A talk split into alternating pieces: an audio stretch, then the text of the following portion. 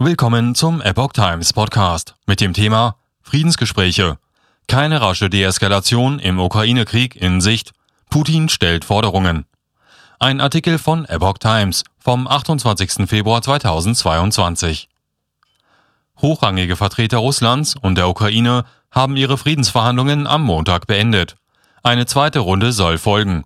Kreml-Chef Wladimir Putin bekräftigte derweil seine Bedingungen für ein Ende der russischen Invasion. Im Ukraine-Krieg zeichnet sich keine rasche Deeskalation ab. Unterhändler Kiews und Moskaus kehrten am Montag nach einer ersten Verhandlungsrunde in Belarus zu Konsulationen in ihre Länder zurück. Während der ukrainische Staatschef Wladimir Zelensky einen sofortigen Waffenstillstand und einen Abzug der russischen Truppen aus seinem Land verlangte, bekräftigte Russlands Präsident Wladimir Putin seine Forderung. Eine Einigung in dem Konflikt sei demnach nur möglich, wenn Russlands legitime Sicherheitsinteressen bedingungslos akzeptiert würden, sagte Putin nach Kreml-Angaben in einem Telefonat mit Frankreichs Staatschef Emmanuel Macron. Dazu zählten die Anerkennung der russischen Souveränität über die Krim, die Entmilitarisierung und Entnazifizierung des ukrainischen Staates und die Sicherstellung seines neutralen Status hieß es aus Moskau. Zweite Verhandlungsrunde vereinbart. Erstmals seit Beginn der russischen Invasion trafen sich in der belarussischen Grenzregion Gomel am Montag Verhandlungsteams Kiews und Moskaus. Unterhändler beider Seiten teilten nach Abschluss der Gespräche mit, es sei eine zweite Verhandlungsrunde vereinbart worden. Der Kreml hatte eine Anordnung aus der zweiten Reihe zu den Gesprächen nach Belarus geschickt. Für die Ukraine nahmen neben dem Präsidentenberater Michailo Podoljak Verteidigungsminister Oleksiy Resnikow und Vizeaußenminister Mikola Toczycki teil. Nach der Zusage der Teilnehmer an den Gesprächen hatte sich Zelensky am Sonntag wenig hoffnungsvoll gezeigt.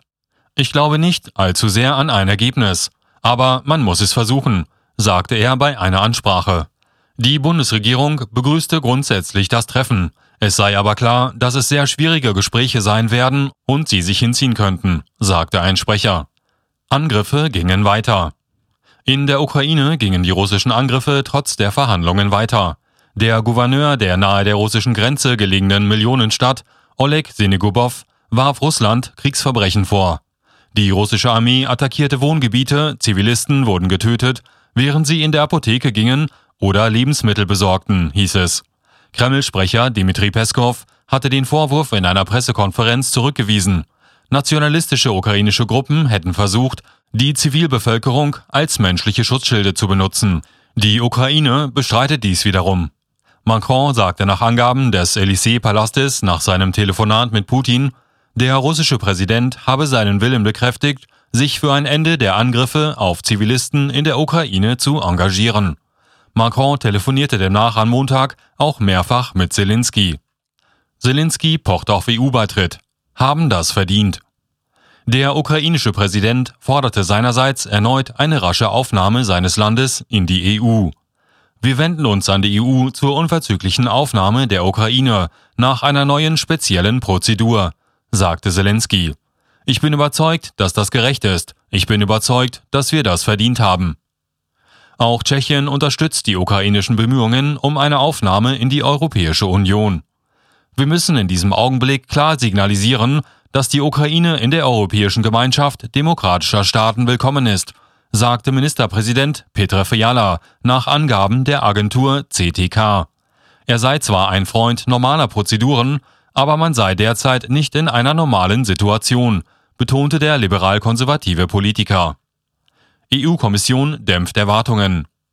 Ein Sprecher der Europäischen Kommission dämpfte allerdings die Erwartungen auf einen raschen Beitritt. Es gebe einen Prozess für die Beitragsverhandlungen, um EU-Mitglied zu werden, sagte der Sprecher. Die endgültige Entscheidung liege bei den EU-Ländern und nicht bei der Kommission. Eine formelle Beitrittsanfrage sei bislang nicht bei den EU-Staaten eingegangen, auch wenn es bereits Zusammenarbeit in vielen Bereichen gebe. Bevor Länder EU-Mitglieder werden können, müssen sie etwa die geltenden EU-Gesetze in nationales Recht umsetzen und eine Reihe von Kriterien erfüllen. Baerbock zurückhaltend zu schnellem EU-Beitritt. Außenministerin Annalena Baerbock hat sich ebenfalls zurückhaltend zu einem raschen EU-Beitritt des Landes geäußert. Allen sei bewusst, dass ein EU-Beitritt nichts ist, was man in einigen Monaten vollzieht, sagte die Grünen-Politikerin nach einem Treffen mit ihrem slowenischen Kollegen Ance Loga in Berlin. Vielmehr ziehe ein solches Vorhaben einen intensiven und tiefgreifenden Transformationsprozess mit sich. Zugleich betonte Baerbock, die Ukraine ist Teil des Hauses Europa.